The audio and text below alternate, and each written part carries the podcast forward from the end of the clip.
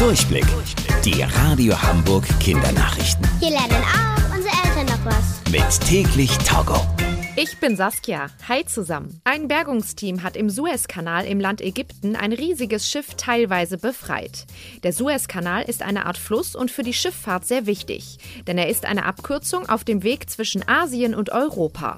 Wenn Schiffe mit Containern zum Beispiel aus China nach Italien fahren wollen, können sie sich so den langen Weg um Afrika sparen und sind viel kürzer unterwegs. In den vergangenen Tagen gab es aber einen dicken Stau im Suezkanal, denn ein großes Containerschiff hatte sich festgefahren.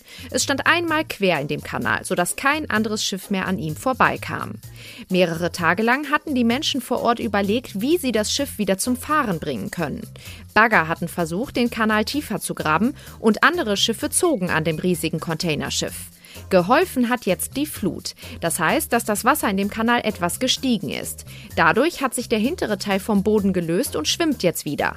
Das Bergungsteam arbeitet weiter daran, auch den vorderen Teil des Schiffs zu befreien.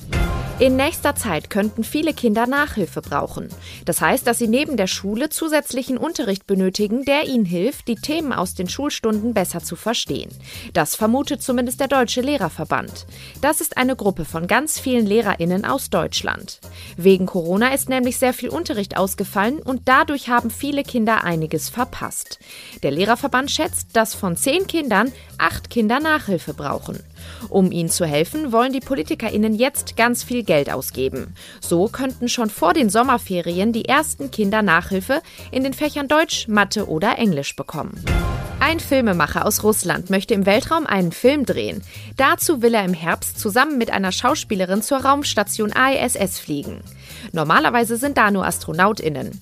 Die ISS sieht aus wie ein Raumschiff und ist sowas wie das Zuhause für die AstronautInnen, die im Weltraum arbeiten. Sie machen dort verschiedene Experimente und beobachten den Weltraum. Dass dort jetzt ein Film gedreht werden soll, ist sehr außergewöhnlich. Die Dreharbeiten sollen im September beginnen und einen Monat dauern. Der Film aus dem Weltraum soll AstronautInnen als besonders heldenhaft darstellen und zeigen, wie toll der Beruf ist. Die Radio Hamburg Kindernachrichten. Mit täglich Togo.